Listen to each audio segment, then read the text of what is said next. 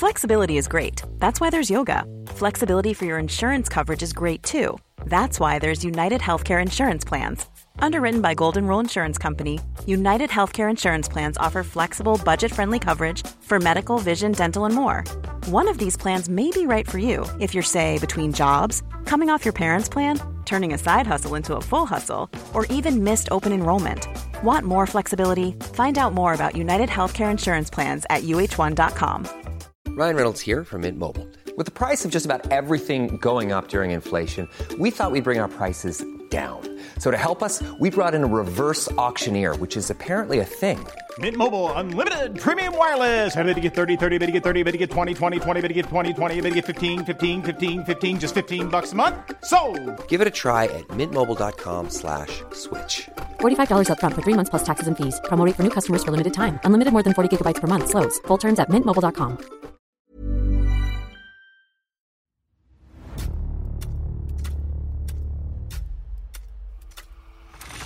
La nota roja en la prensa.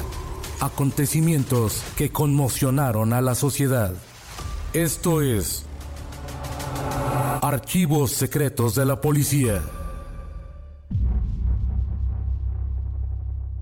En el año de 1938 se desarrolló una historia de enredo amoroso, de celos y de traición en la naciente colonia Roma. Esta es la historia de una venganza mortal. Durante la mañana del sábado 6 de agosto, los amantes Víctor Manuel Navarro y Amelia Mayer García se disputaban la posesión de un niño de seis meses, a quien habían concebido luego de un encuentro pasional y fugaz. No obstante, tras desvanecencias y congojas, debido a que lo suyo había sido romance y no amor profundo, se originó una vulgar reyerta frente a la casa 17 de la calle de Coahuila, en donde intervinieron Angelina García de Mayer, madre adoptiva de la muchacha, y el detective particular Agustín Alarcón, quien recibió el primero de varios balazos, los cuales, a la postre, dieron muerte a las dos señoras. Todo parecía indicar que en esa relación contribuyó mucho la influencia de la madre de Víctor Manuel, la señora Rosa Romo, y de la madre adoptiva de Amelia, la señora Angelina García, para hacer esa situación más tirante, puesto que ambas suegras se miraban con malos ojos, despreciando la señora Romo a las segundas por considerarlas de inferior posición social. El detective Agustín Alarcón, quien pudo proporcionar datos más concretos y reveladores de lo que ocurrió, dijo que la tarde del viernes 5 de agosto de 1938 fue llamado por la señora Angelina García para que se presentara en la calle de Coahuila 17 e investigara con la portera o con la trabajadora doméstica Guadalupe si Víctor Manuel se había llevado al niño. Y tras cumplir con ese cometido, informó en sentido negativo. Al día siguiente, cerca de las 8 horas, fue a buscarlo la señora Angelina García a su casa para que la acompañara ante Víctor Manuel, a fin de que lo convenciera para que se presentara ante la octava delegación y que las autoridades resolvieran quién se quedaba la custodia del pequeño al separarse él de Amelia y anunciar que se marchaba a la ciudad de Torreón, Coahuila. Alarcón agregó que subió hasta la vivienda de los amantes en la calle Coahuila y al cambiar algunas palabras con Víctor Manuel, este le preguntó: ¿Y usted? ¿Quién es? Agente policíaco particular. ¿Y trae usted orden para llevarme a la delegación?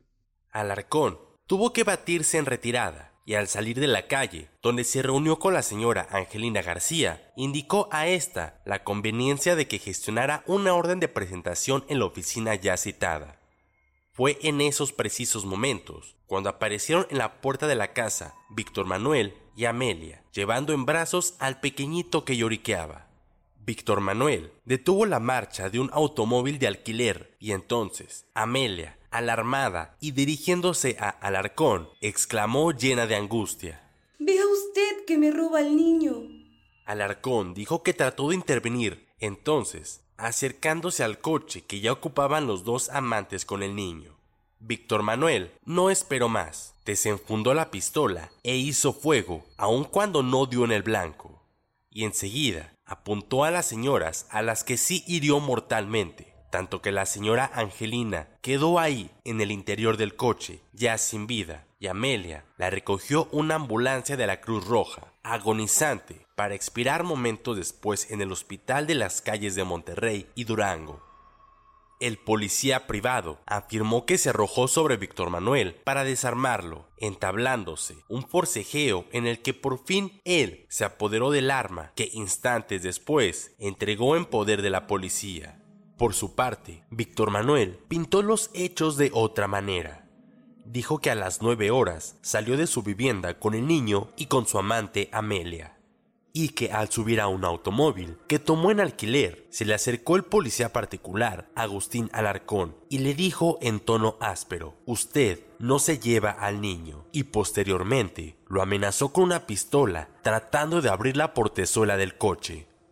Víctor Manuel dijo que sujetó la manecilla que aseguraba la puerta del vehículo, pero comprendiendo que le faltaban las fuerzas, sacó a su vez la pistola y al arcón le sujetó una pierna, se la estiró sin dejar de amenazarlo con el arma. En el forcejeo se produjeron los disparos. Víctor Manuel aclaró que él no apuntó a persona alguna, ya que si sacó la pistola fue solamente para defenderse. Los cadáveres de las señoras Angelina García y de Amelia Mayer fueron trasladados al Hospital Juárez, donde se les practicó la autopsia de rigor. El cuerpo de la señora García fue identificado por su esposo, Rodolfo Mayer, estadounidense de 78 años, y por su primo, José González Seda. Presentaba una herida de arma de fuego en el hemitórax derecho, otra en el brazo izquierdo y además la fractura del húmero izquierdo. En cuanto al cuerpo de Amelia, este tenía dos heridas de arma de fuego en el hemitórax derecho. Y como resultado de esta tragedia, el niño, hijo de Víctor Manuel y de Amelia, fue a parar a manos de la madre del primero, Rosa Romo de Navarro, quien se comprometió ante la autoridad a cuidarlo. Víctor Manuel Navarro Romo narró a la prensa la historia de sus amores con Amelia Mayer, relató que fue por el mes de noviembre de 1936 cuando vino a esta metrópoli, procedente del estado de Chihuahua, descorazonado y sin empleo. Se alojó en una casa de huéspedes de la calle de Niza, que regenteaba la señora Mayer, quien siempre vio como familiar de los Navarro. Conviviendo así, fue como trabó relaciones de amistad con Amelia, de la que murmuraban las domésticas de aquella hospedería. La noche del último día del año de 1936, él, sin dinero y un tanto desilusionado, aceptó concurrir con Amelia a la misa de gallo en un templo de Calzada de la Piedad. Ya en el amanecer del nuevo año, los dos caminaban de regreso a las calles de Niza por una calleja obscura, donde brotaron las primeras caricias, los primeros besos que los orillaron a buscar refugio en una casa de discretos de las calles de Dinamarca. Meses después, en una sesión de cine a la que asistieron al correr de los días, estableció entre ellos una positiva reconciliación, viéndose solo de vez en cuando y sin mayores compromisos. Pero por el mes de junio de ese año, ella se le presentó apesadumbrada y tras algunos rodeos le planteó la situación, diciéndole que estaba en vísperas de ser madre fueron tantas las protestas de Amelia que él, sin aceptar ser el padre de la criatura, se consideró obligado a brindar su apoyo a la mujer, aun cuando sostuvo que, examinando bien su conciencia, tampoco se encontró con que tuviera cariño por la muchacha. Contra todo lo que él esperaba, no volvió a tener noticias de Amelia, e indagando aquí y allá, supo por una carta que recibió de ella en el mes de enero de 1938 que estaba encerrada en un convento de monjas en la ciudad de Puebla. Víctor fue en busca de la señora Angelina García, madre adoptiva de Amelia, para rogarle que lo llevara donde estaba la muchacha y desengañarse si el chico en realidad era su hijo pensaba confirmar esas dudas al contemplar al bebé. Pero con gran sorpresa, escuchó de labios de la señora García que por nada del mundo entregaría al niño, si antes no se casaba él con Amelia. De lo contrario, prefería mejor regalar al recién nacido. Una rápida mirada al niño que reposaba en una cunita le hizo comprender al minuto que Amelia no había mentido que aquel bebé era su hijo. Tenía toda la cara de los Navarro, según dijo, una desgracia o una dicha. Él no podía precisar, pero lo que sí se estableció en su ánimo fue que el niñito que le miraba con sus pupilas llenas de inocencia no tenía ninguna culpa de venir a padecer a este mundo y lo quiso desde aquel momento.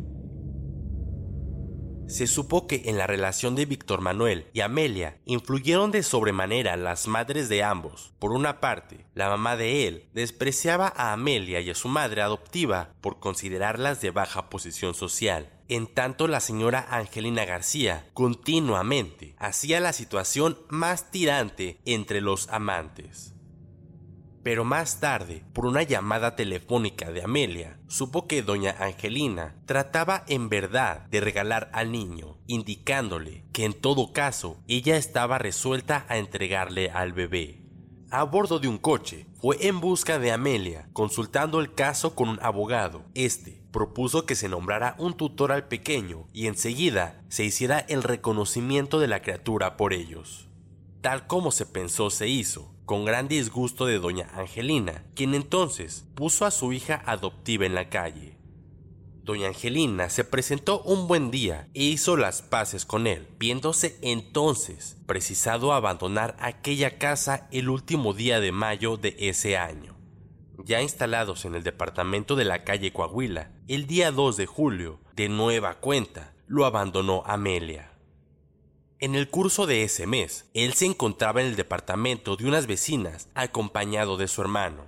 Les habían invitado a tomar una copa. De pronto, una de aquellas señoras invitó a Víctor Manuel a que mirara por la ventana, enterándose que entraba al patio la propia Amelia con el niño.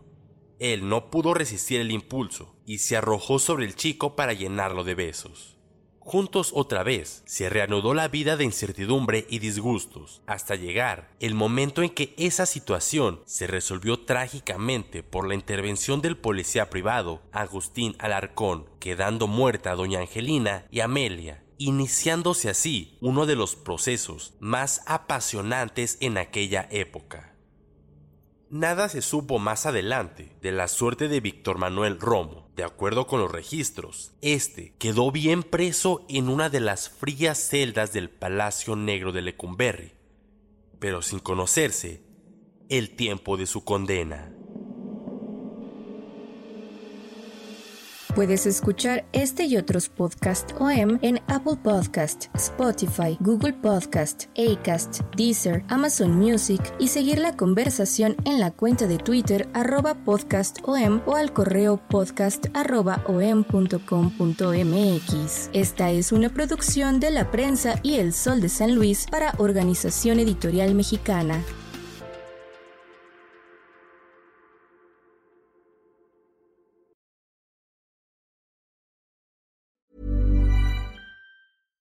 Your personal info, like addresses, phone numbers, and more, are collected and sold by data brokers. But Aura steps in, scanning the web, sending you alerts, and requesting your info be removed. Get Aura's full toolkit, including credit and transaction monitoring, a password manager, VPN, and more. Get a 14-day free trial at aura.com slash safety. That's A-U-R-A dot com slash safety.